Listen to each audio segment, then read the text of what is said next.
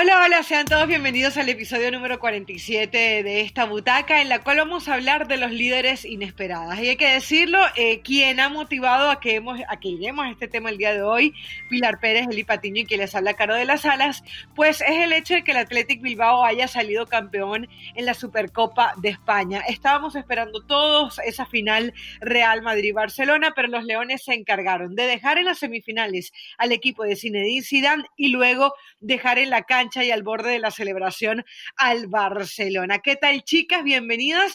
Y bueno, va a ser un programa muy interesante porque además vamos a hablar de equipos que normalmente no se roban las miradas, como también es el caso del Manchester United, que tiene hace ya un buen rato sin quedar campeón en la Premier League, y el Milan, que también después de una década, pues sigue en el liderato y parece que le va a ganar eh, la partida a la Juventus eh, por excelencia dominadora en los últimos años. Un saludo para ustedes y un saludo para toda la gente que escucha esta butaca. Igualmente, bienvenidos a un nuevo episodio de La Butaca. Eh, sí, bien lo dice Caro, ¿no? El hecho del Manchester United, que por el momento tiene un partido menos que el Leicester y que si revisan la tabla van a decir, bueno, ¿por qué están hablando del United? Bueno, porque evidentemente ha sido más consistente que el Leicester, que hace no tanto fue campeón, por cierto.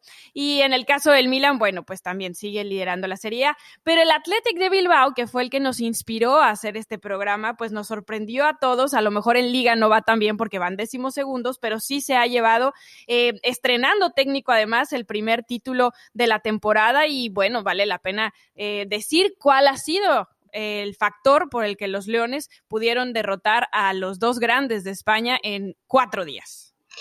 Ha sido sorprendente este comienzo de 2021. Primero, ¿cómo están, chicas? Un fuerte abrazo.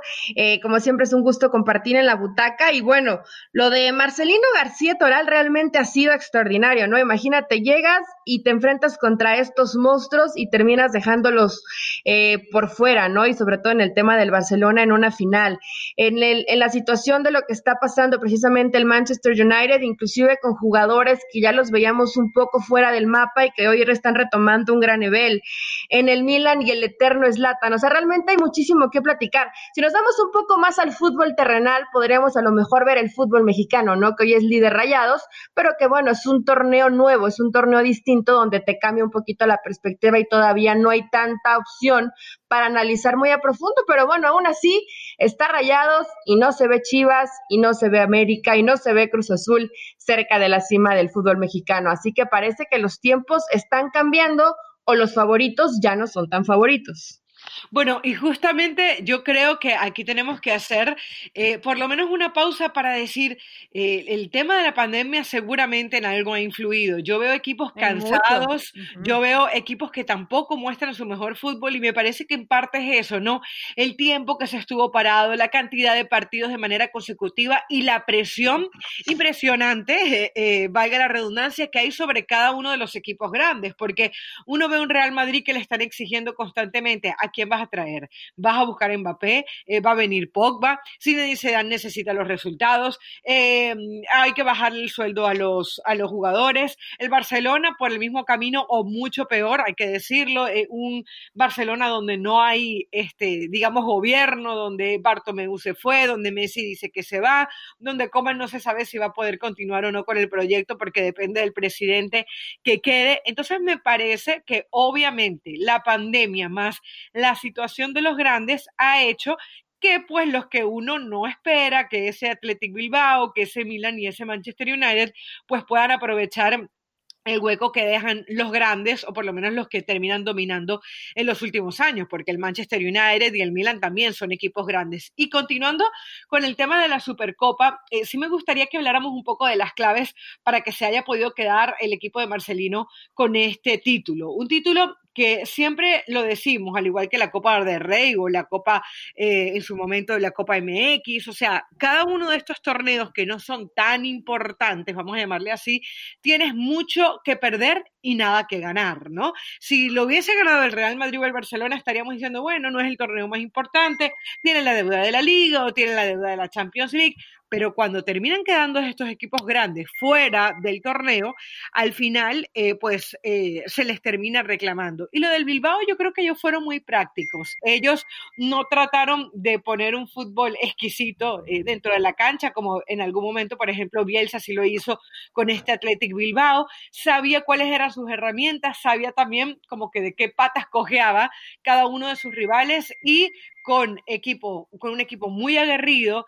en donde defendían, en donde defendían la última pelota hasta lo último, caso Villalibre, ya pensábamos que el Barcelona iba a quedar campeón y llega ese gol de Villalibre, pues terminan sacando así los resultados.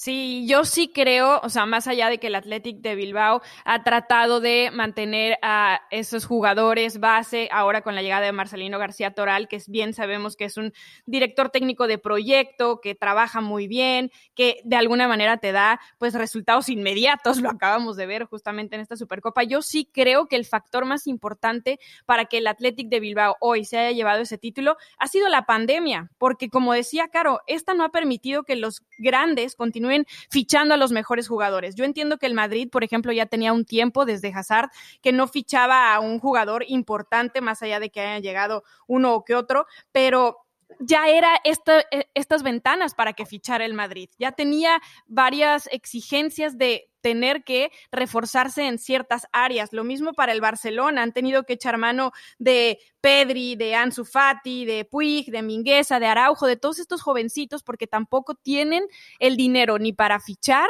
y, y, la pandemia no les está permitiendo tampoco a otros clubes vender, porque no se pueden deshacer de nada, porque no tienen dinero justamente para reemplazarlo, ¿no? Entonces yo sí creo que esto ha hecho que los todopoderosos Real Madrid y Barcelona se bajen un escaloncito al nivel de los mortales de la Liga Española. Y ahí es cuando puede entrar un Athletic de Bilbao a ganarles una Supercopa, un Atlético de Madrid o una misma Real Sociedad que ahorita ya se ha rezagado un poquito, pero a ser líderes de la liga porque hoy están peleando al tú por tú.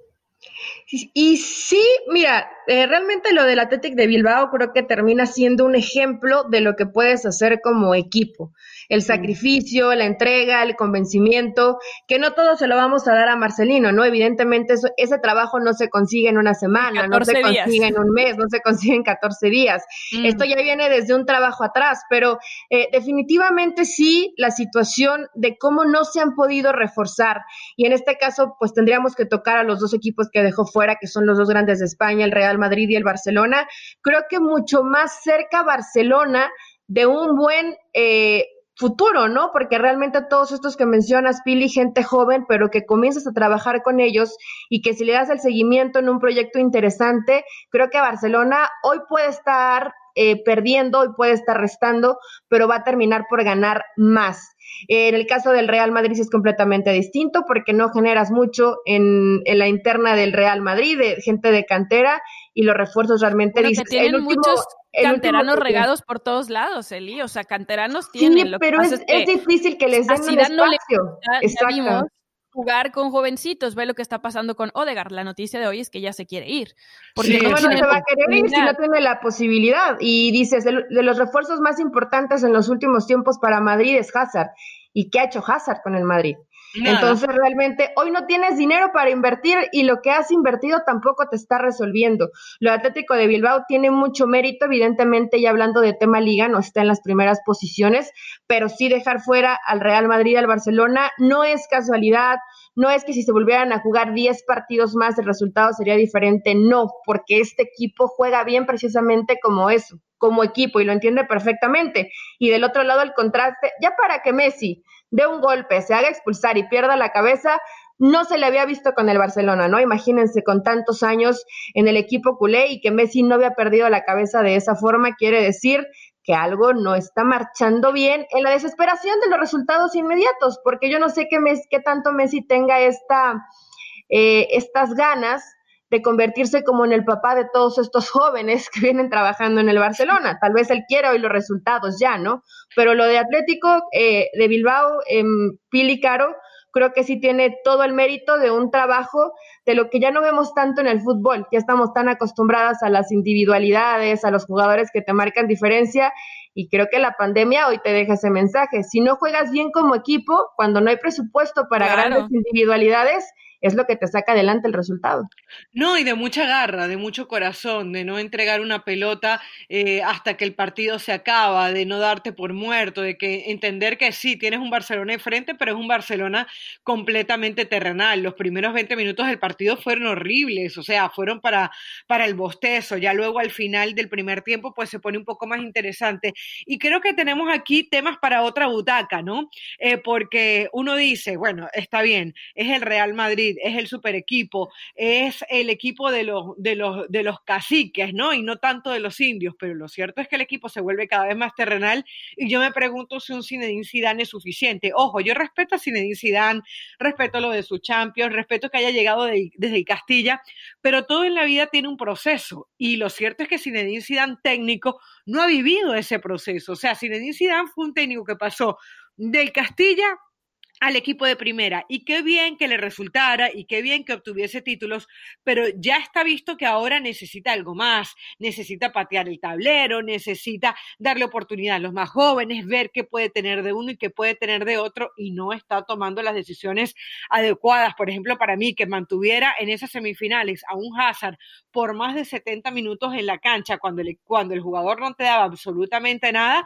deja que desear. Y, viene, y venías además de tener un Hazard que no lo había hecho bien en el último partido de liga. Entonces, bueno, atención con este tema. Seguramente Real Madrid y Barcelona van a seguir siendo eh, tema para discutir en esta butaca, pero hoy el Athletic Bilbao eh, se lleva estos aplausos. Y hablando de líderes inesperados, eh, hay que, hay que reconocer algo. En Francia, el PSG otra vez.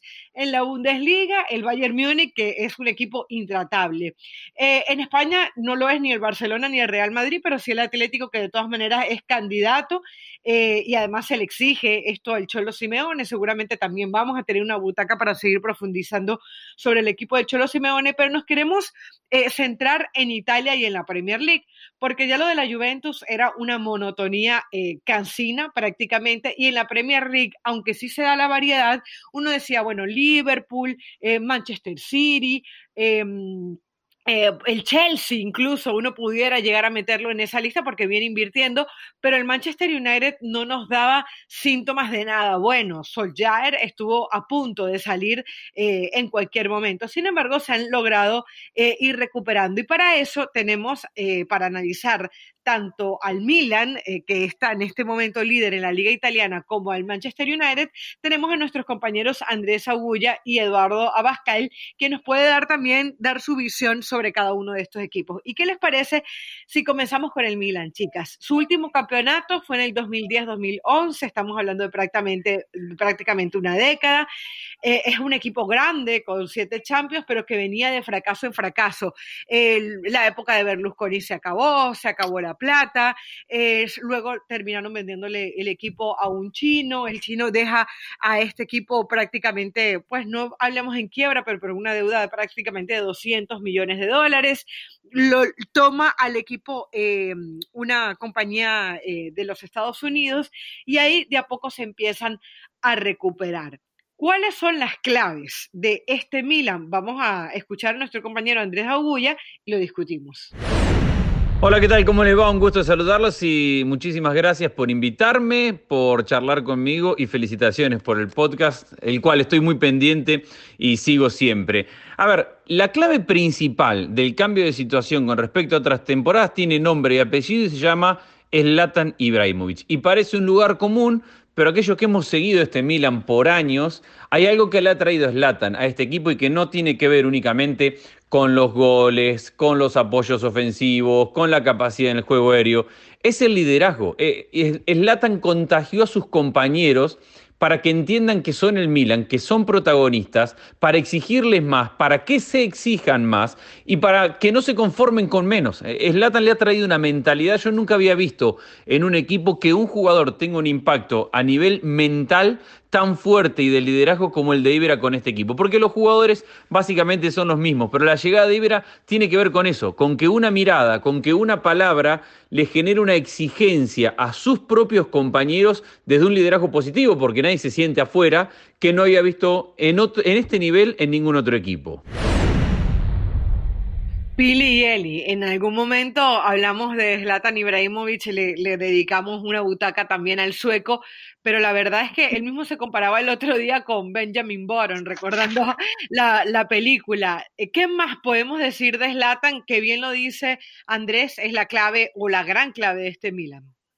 Estoy de acuerdo porque tiene una mentalidad muy distinta, lo de Zlatan es irreal, ya lo hemos platicado, pero también hay que considerar que se ha perdido entre coronavirus y lesiones por lo menos 10 juegos. O sea, tampoco es que Slatan eh, haya estado presente en todos ellos y haya marcado en la cancha por lo menos pues esa gran diferencia. Cuando está es increíble porque bueno, hace lo que quiere, mete los goles que quiere y como quiere, ¿no? Siempre resuelve y pide el balón justo para resolver.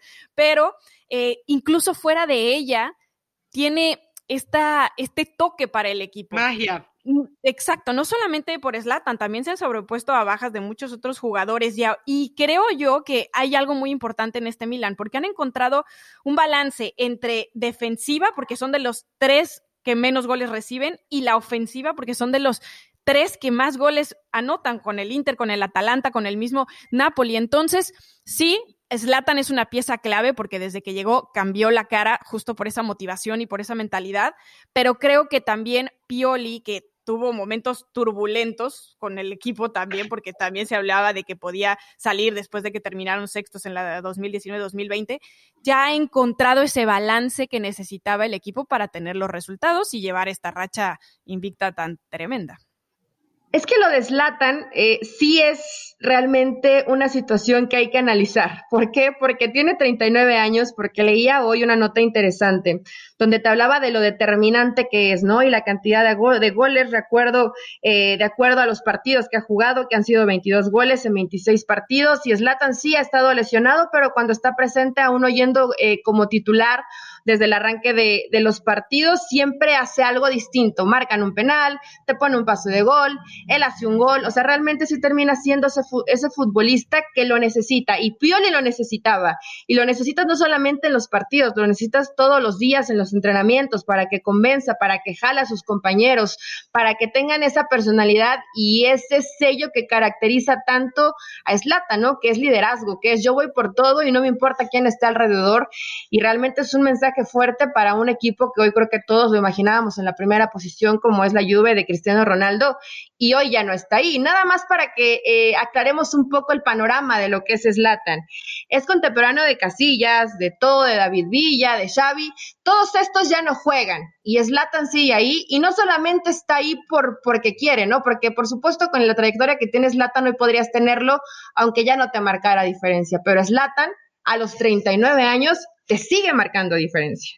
Y es tanto la diferencia que marca que fíjate que Pili decía ahorita no ha podido estar en todos los juegos entre la lesión y coronavirus y aún así la marca. Fíjese, estaba viendo, en esta temporada tiene más goles que partidos disputados. Ha disputado ocho partidos y marcó 12 goles. Este, luego está el tema del liderazgo, porque, a ver, dicen que es un eslata más líder, lo comentaba nuestro compañero Guya. Eh, decía que eh, hay gente que comenta que sí, sigue siendo un ególatra, pero ahora sonríe, por ejemplo, si falla un penal, hace que los más jóvenes le sigan, que, se mantengan ahí en ese tope. De hecho, Brahim Díaz, el español que juega en el Milan, decía que el sueco era como un padre. Cuando ya tú escuchas esas palabras... Padre regañón. Eh, un padre regañón, un padre ególatra, lo que tú quieras, pero al fin y al cabo es, esa imagen de, líder, ¿no? Y qué importante entonces esto que Zlatan le está eh, aportando al equipo de Pioli. Y justamente sobre Pioli le preguntamos a Andrés Agulla, vamos a ver qué dice sobre el director técnico del equipo Rossoneri. Bueno, ha tenido en Pioli un entrenador que no tenía perfil de técnico del Milan. Es decir, cuando uno ve que llega Pioli es un técnico de equipo de mitad de tabla, mitad de tabla para arriba, típico técnico de los cuales hay muchos en Italia y en el año pasado ya se hablaba del proyecto de, Ragnick. Pero ha desarrollado esta idea que le ha funcionado muy bien, 4-2-3-1, tiene profundidad porque ha suplido las ausencias de varios de, de sus jugadores y se ha apoyado en pilares que muy pocos esperaban. Jair, que llegó para ocupar un lugar en un mercado de invierno porque venía a ocupar una emergencia, titular indiscutido al lado de Romagnoli en la dupla central. Benacer ha crecido a un nivel superlativo y se ha dado el gusto de contratar ahora a Tonali para que vaya alternando al lado de que sí en la mitad de la cancha que ha mejorado muchísimo su nivel. El conductor es Chalanoglu que juega suelto por dentro y después tiene por banda izquierda a Revich o a Leao y por banda derecha sale Makers o Castillejo que me parece que es el punto más débil. Y el momento de Donnarumma que lo salva de situaciones que viven permanentemente, que son algunas de peligro. Un 4-2-3-1 que no se negocia nunca.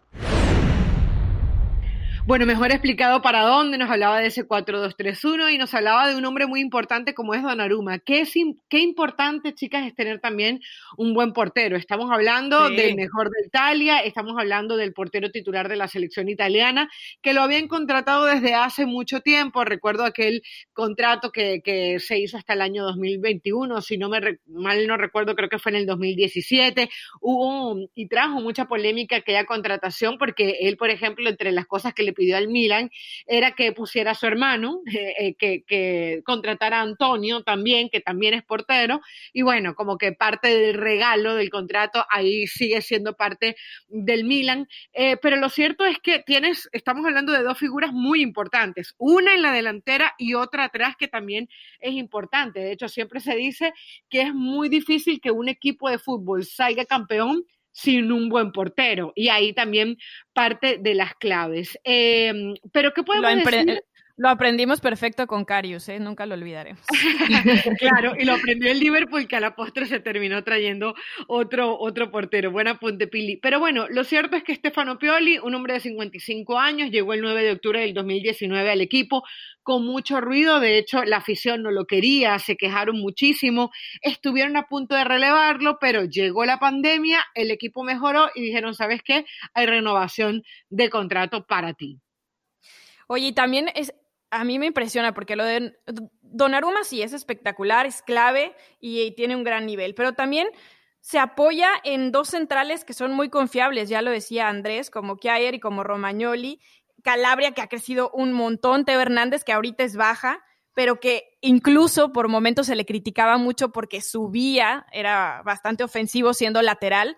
Y, y hoy pues ha entendido más que, que tiene que defender mucho más que lo que ir hacia arriba. Leao, que era suplente, pero que justo con las bajas ha, ha, ha, ganado un lugar y que va a meterle dolor de cabeza a Pioli en un futuro, porque cuando Revich esté de vuelta, cuando tenga Slatan, se acaba de anunciar que Mario Mandzukic se une al Milan, eh, sí. va a tener que ver a quién pone, ¿no? Y eso, esos son los problemas bonitos que tienen los técnicos cuando tienen demasiada gente buena a, eh, a quien poner en el campo. Y bueno, lo de Shalanoglu, que termina siendo una pieza fundamental para este equipo. Yo la única pregunta que, que, tendría hablando de que va a tener opciones al frente es qué tanto pues fondo de armario tiene el técnico, ¿no? Porque al final sí, gran portero, sí, gran Slatan adelante, sí, el resto termina siendo un gran equipo en conjunto, pero le alcanza tanto como para seguir siendo líder en la Serie A y le alcanza tanto como para seguir compitiendo en Europa.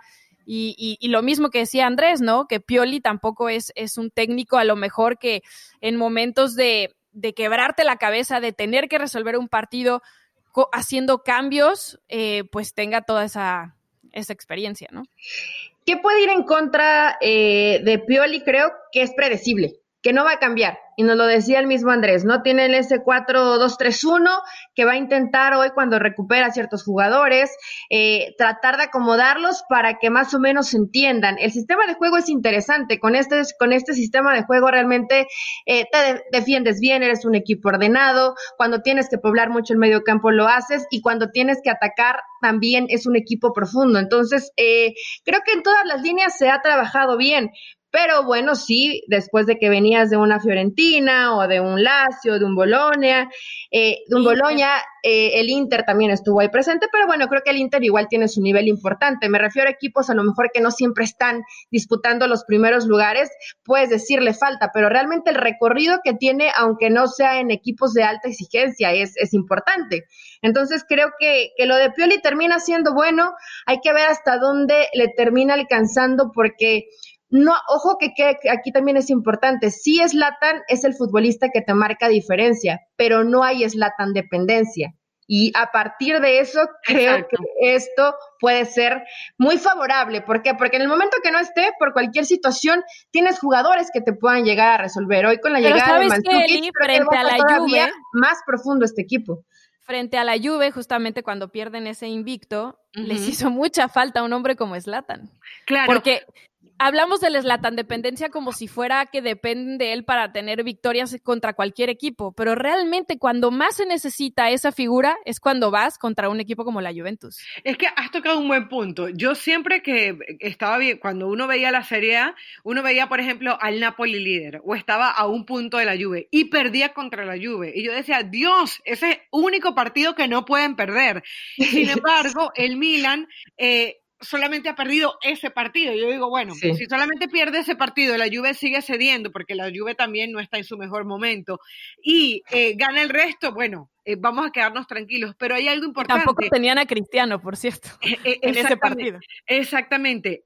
pero yo lo que digo es, eh, qué interesante lo de Pioli porque también ha confiado en los jóvenes y a, y, y a muchos de ellos los termina poniendo a disposición de Slatan cuando Slatan no está.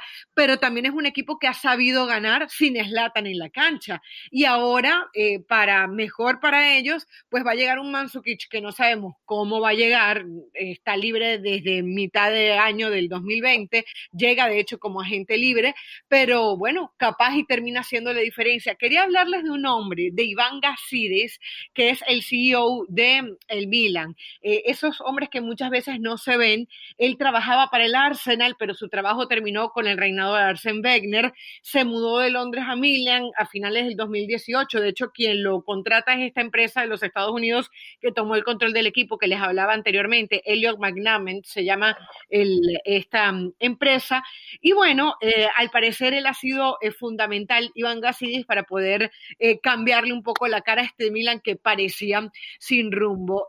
justamente, Pilic planteaba hace un ratico una pregunta y es, ¿hasta dónde va a poder llegar el liderato de, esta, de este Milan? ¿Podrá llegar hasta final de temporada? Bueno, esa es la gran pregunta que nos hacemos con todas las ligas si la pandemia lo permite, ¿no?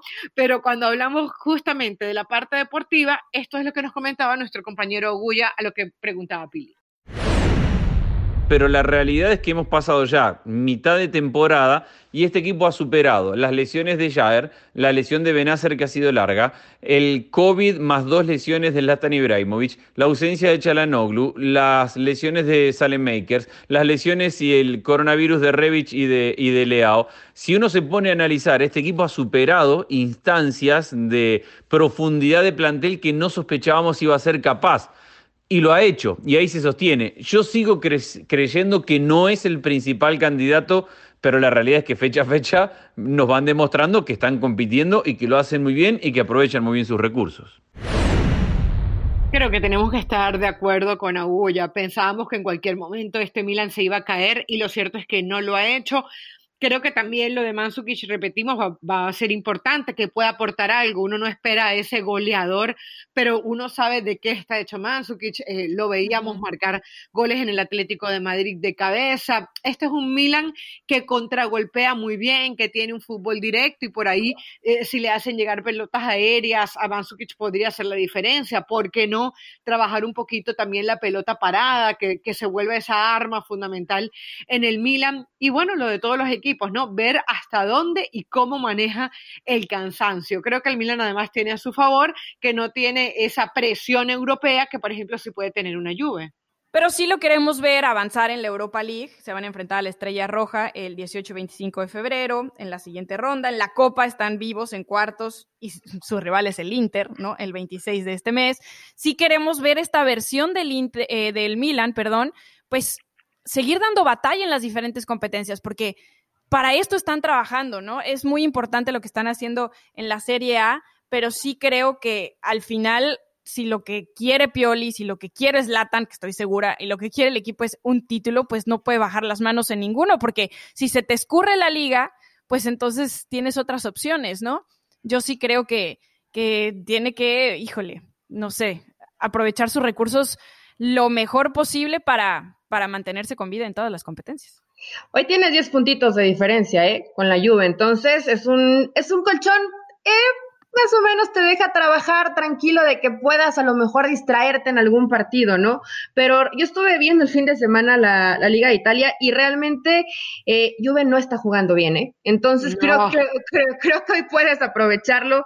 Eh, se vio bastante mal ante, ante el Inter y lo veo a un Inter también que, que está jugando bien cuando tienes a un Vidal convencido, a Lukaku, al mismo Lautaro Martínez. O sea, yo veo eh, inclusive hoy muy, pero muy lejos en distancia. Yo sé que en la Juventus vas a pensar que las individualidades te pueden llegar a salvar, pero juega mucho mejor el Inter y juega mucho mejor como equipo en cuanto a orden y, lo certero que está al momento de la definición el Napoli. Entonces, eh, ojito que yo creo que al menos con la Serie A no se la va a quedar la Juventus y el Milan no tiene que aflojar. No es el equipo, no es el único equipo que está jugando bien tiene dos que le vienen muy de cerca y que no es casualidad. Juegan bastante bien también al fútbol. Entonces.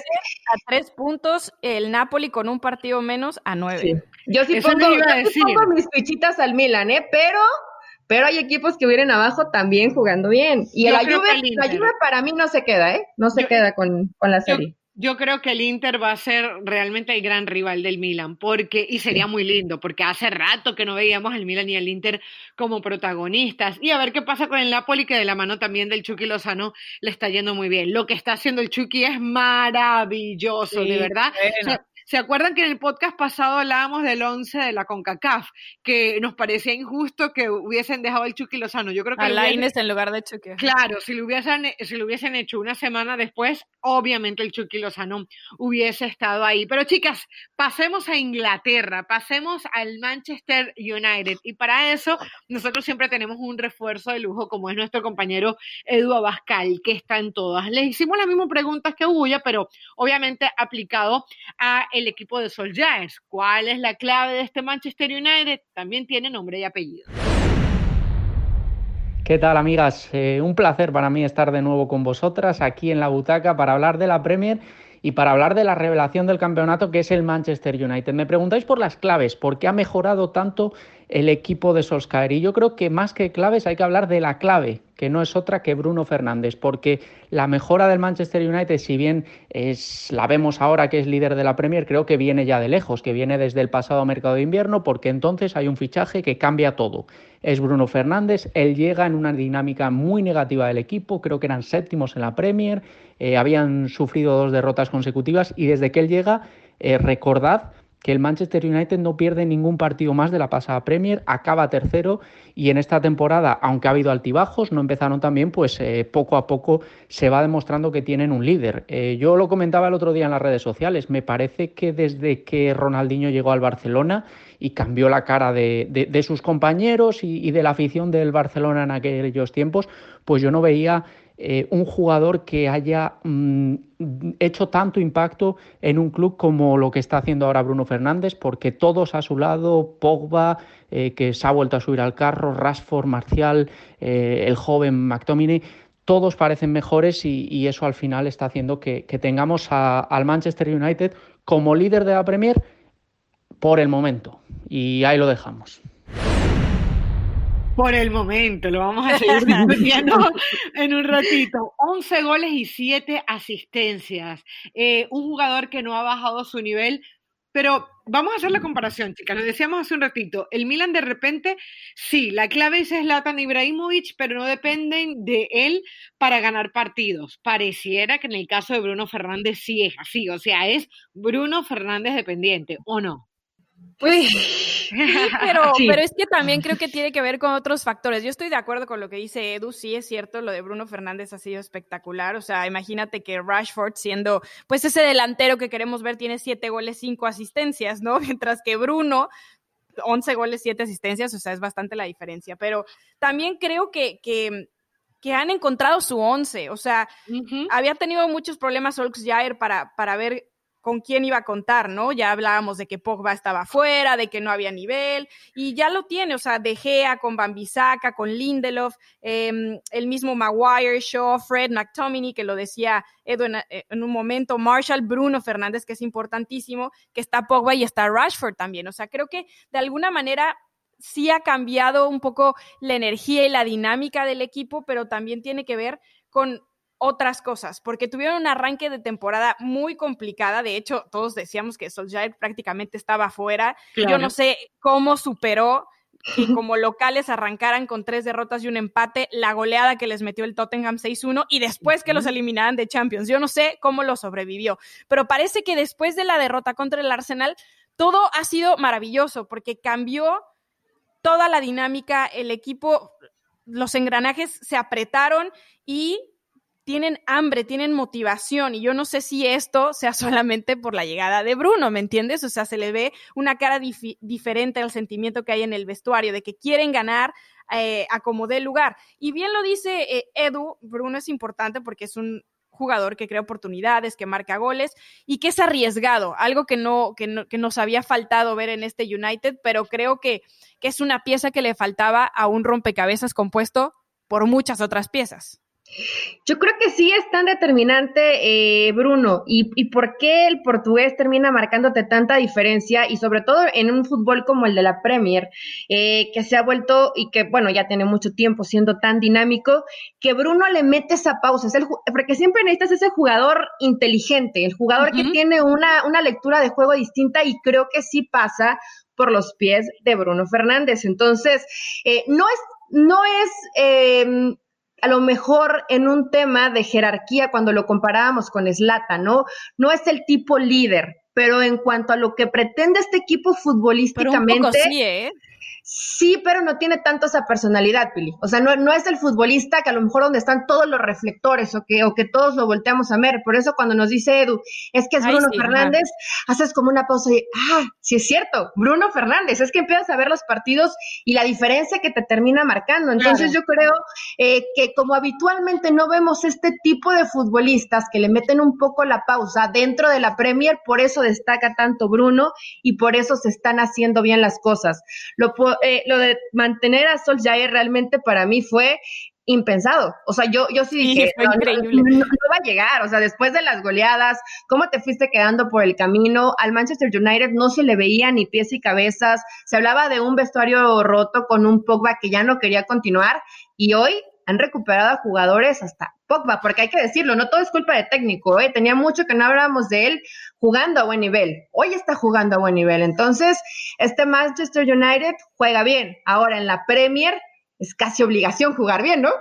Oiga, que todos juegan bien. ¿Saben qué les iba a destacar de esta alineación que les di? Han jugado bueno, superado de hecho los 500 minutos desde esa derrota contra el Arsenal. Y si se dan cuenta, no hay dos elementos que llegaron supuestamente a ser esos líderes de los que habla Eli, que es Van de Beek y Cavani.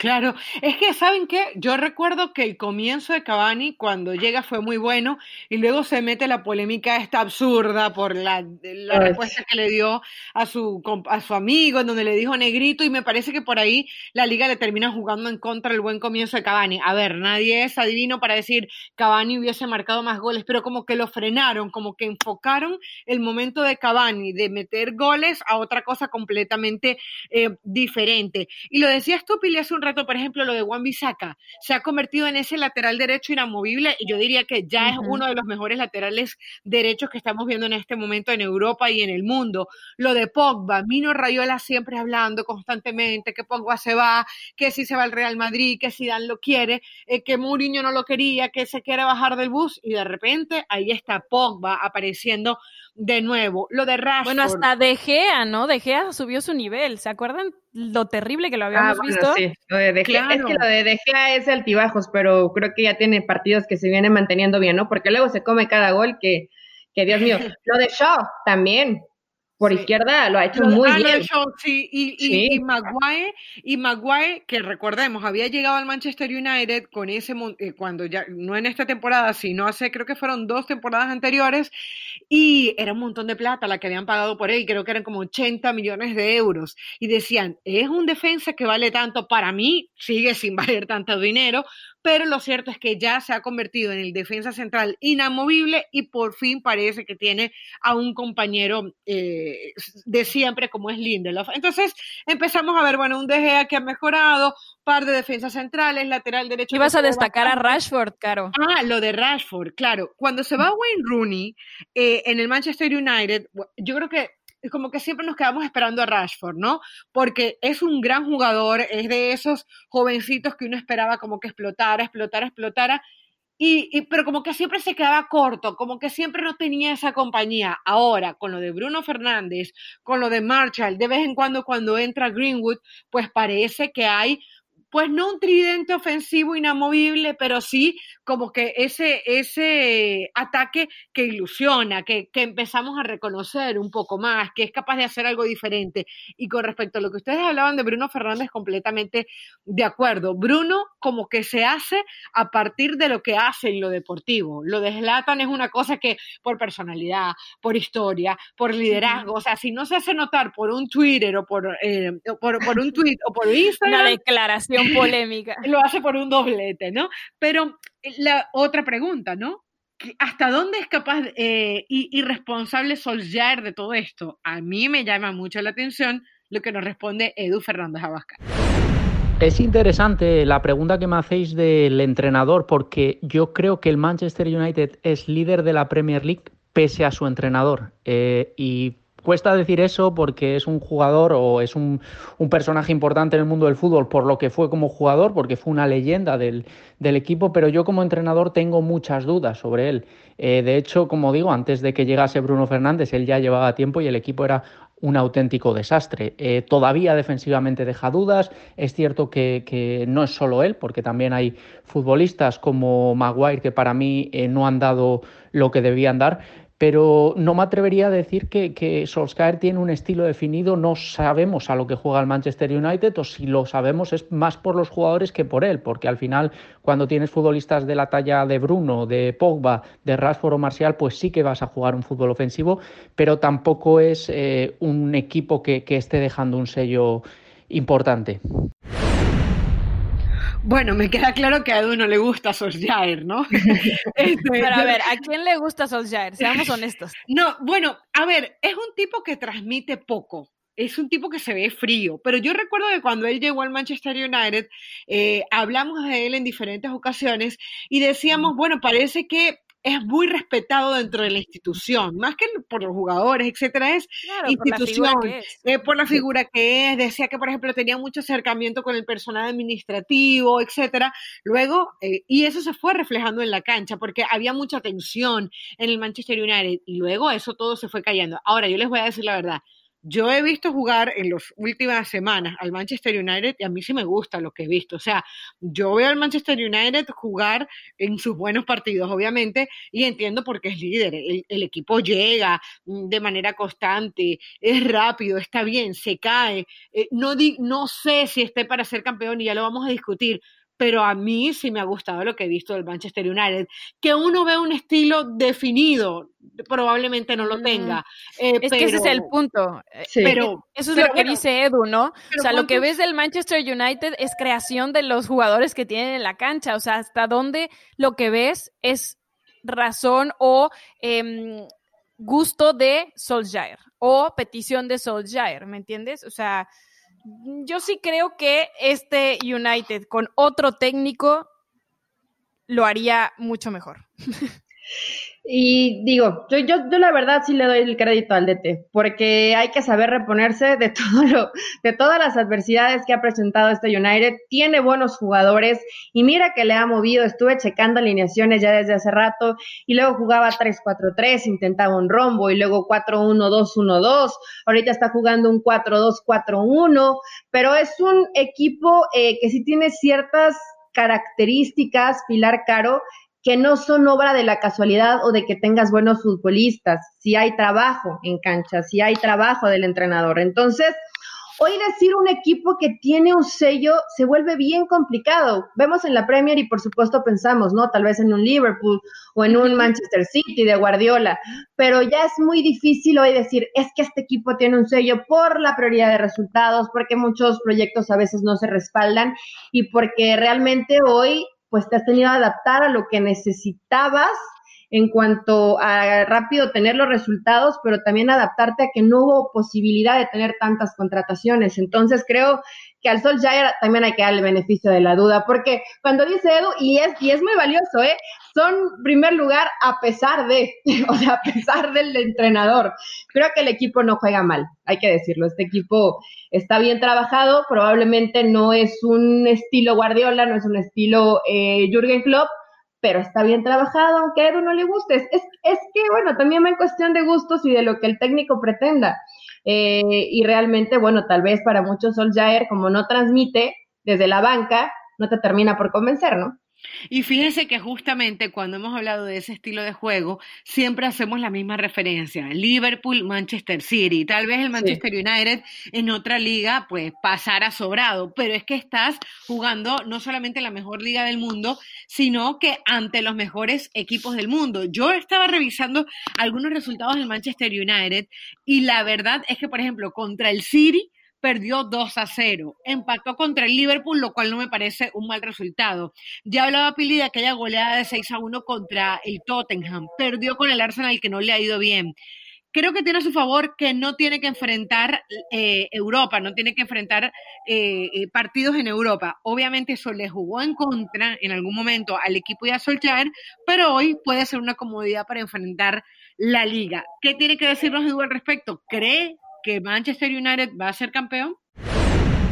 Yo me atrevería a decir que el Manchester United no es candidato a ganar la Premier League. En parte por lo que acabo de decir, porque creo que no tiene un entrenador capacitado para liderarles hacia eso, pero también porque yo creo que, el Liverpool y el Manchester City van a ir de menos a más. De hecho, el Manchester City eh, ya encadena una serie de resultados muy positivos, está a un paso del liderato y creo que, que, a medida que vayan pasando las jornadas, pues veremos a, a Manchester City y Liverpool eh, por encima del Manchester United, porque a fin de cuentas eh, no solo tienen mejor entrenador, también tienen mejor plantilla, eh, llevan años mm, jugando a lo mismo, saben a lo que juegan y, lo lógico es que acaben por delante. Pero bueno, es buena noticia yo creo para la Premier League el tener de nuevo o de vuelta al Manchester United ahí peleando por las cosas importantes y también tener equipos como el Everton de James o, el Leicester que se está ya afianzando en los puestos altos de la tabla en las últimas temporadas. Bueno, para darle a la gente una lectura de cómo va esa tabla, el Leicester realmente hoy, miércoles, aparece como primero con 38 puntos en 19 jornadas. El Manchester United está a un punto, pero con un juego menos. City tiene 17, es decir, dos menos que el Leicester y uno menos que el Manchester United y tiene 35. Por eso es que uno dice que cuando el Manchester City se ponga al día, pues probablemente sea el líder. Y el Liverpool con 18, es decir, un partido más que el Manchester City tiene 34 puntos. Después siguen Tottenham, Everton, etcétera. Em, hay que darle, eh, digamos, los aplausos, yo creo que a este equipo de Brendan Rodgers, porque también ha encontrado un equipo y además el Leicester, desde que quedó campeón, tampoco es que fue que tuvo un bajón impresionante. Se fue el técnico, se fue Ranieri eh, si mal no recuerdo, fue el campeón con el Leicester y sin embargo ahí sigue eh, brillando el equipo, siempre acompañado de un Bardi, de un Jamie Bardi que es incansable, que no se ha ido del equipo, que no se lo han llevado y que también lleva la mano del gol. Lo de Madison, lo de Michael también como eh, portero, es un porterazo también el que tiene ahí el Leicester, pero yo coincido, yo creo que el City o el Liverpool deberían quedarse con ese título, entre otras cosas, porque no creo que el Liverpool esté tan obligado a ganar la Champions. Ya la ganó. El City sí, pero el Liverpool no compro ese discurso que dice que también tiene que ganar la Champions. Sí, ya la ganó el City, pues también, ¿no? Con Pep creo que la asignatura sabemos perfectamente cuál es. Eh, y yo creo que United pues tiene deuda en todos los frentes, ¿no? O sea, sí, sí, sí sería bueno que, que, que pueda levantar esa Premier o que pueda hacer algo ya no en Europa League, porque bueno, lo vimos hacerlo hace poco, pero en competiciones europeas. Em, yo me quedo con una frase de Solskjaer en la que tiene muy claro qué es lo que se viene, ¿no? Porque dice, no estás en una carrera por un título tras 15 partidos. Puedes descolgarte en los primeros 10, pero hasta que no hayas jugado al menos más de la mitad de la temporada, unos 30, no podemos pensar en ello. Él sabe que ahora es momento de disfrutar, estar ahí arriba, de disfrutar la racha que trae su equipo, de disfrutar que ya encontró a ese 11, de disfrutar que le están saliendo bien las cosas, pero en realidad todavía falta mucha temporada para ponerle las fichas al United. Yo no se las pondría. Eh, no, creo que no, sí se vuelve complicado y creo que al final vamos a coincidir con Edu, ¿no? Ves que ya va mejorando el City, el mismo Liverpool que, le ha costado, ¿no? Pero que, siempre tiene ese fútbol que, tanto nos gusta. El United tiene que disfrutar de, del momento, tiene que seguir practicando este fútbol, tiene que aprovechar las alternativas cuando, cuando se presente y darle la posibilidad a ciertos jugadores, eh, como es el caso de Cavani, ¿no? Que a lo mejor ya no vemos habitualmente de titular, pero que entra y también te marca diferencia y te puede hacer goles. Encontró un gran mediocampo con el caso de, de Freddy de McTominay. Entonces, pues mira, que Solskjaer, hoy que les están saliendo los resultados, que la pase bien. Pensar que está resuelta hoy la Premier, por supuesto que falta muchísimo camino por recorrer y recién lo vimos, ¿no? Un punto de diferencia entre el City y el Liverpool. Esto no se resuelve, chicas, hasta la última fecha y creo que no es favorito el Manchester United. Lamentablemente, ¿no? Porque lo están haciendo bien. Partidos próximos para el Manchester United. El Fulham, el Sheffield, eh, visita al Arsenal, juega contra el, contra el Southampton y el Everton. Atención, hemos nombrado a una cantidad de equipos a los cuales el Manchester United debería y puede ganarle. A veces entrar en ese buen nivel, eh, repito, sin tener a la Champion en la mitad, podría ser bueno para el equipo de Solskjaer. Creo que todas coincidimos en que entre el Manchester City y el Liverpool va a estar el campeón de la próxima Premier League, así que ya a comienzo del 2021 empiezan nuestras predicciones en la butaca. Yo creo, chicas, y ustedes me dirán si sí o si no para, para ir despidiendo, que el Atlético Madrid va a ser el campeón de la Liga Española, creo yo. Obviamente Real Madrid todavía tiene chance, pero para mí el Atlético debería ser el campeón. Y en el caso de Italia me voy a ir con Milan o Inter. Me parece que está entre ellos dos. Ya tenemos que decidir. Em, sí, no sé, yo todavía no estoy tan segura en la Liga Española. Quiero escuchar eh, No sé si el Real Madrid. No sé si el Real Madrid o el Barcelona se van a recuperar. El Atlético, entiendo perfecto esta nueva dinámica que tienen. Me gusta que el Cholo se esté arriesgando un poco más adelante y la, lo que ha llegado a hacer Luis Suárez, pero eh, no sé, no sé si darlos como, como favoritos a campeones. Todavía me quedo con, con los otros dos. Eh, y en Italia sí, sí me gusta el Inter eh, para, para campeonar. me gusta, me gusta. Que además se quedó fuera de la Champions eh, por una por un tema de que no se le dio las cosas ahí en ese grupo con el con el Real Madrid. Tiene para ponerle todas las fichitas a la liga. No la tenía tan fácil. Yo creo que se queda el Atlético de Madrid con la Liga Española. Creo que en Italia el Inter de Milán se va a quedar porque juegan bien al fútbol además. Y en la Premier creo que el City, chicas el City, ah, pero bueno. todavía eh, falta, todavía falta. Eli fue contundente, le puso uno a cada uno. Bien, Eli. bueno, ha sido otro episodio maravilloso de la butaca, chicas. Yo la he pasado muy bien, como siempre. Nos encontramos la otra semana, como siempre. Bye, bye.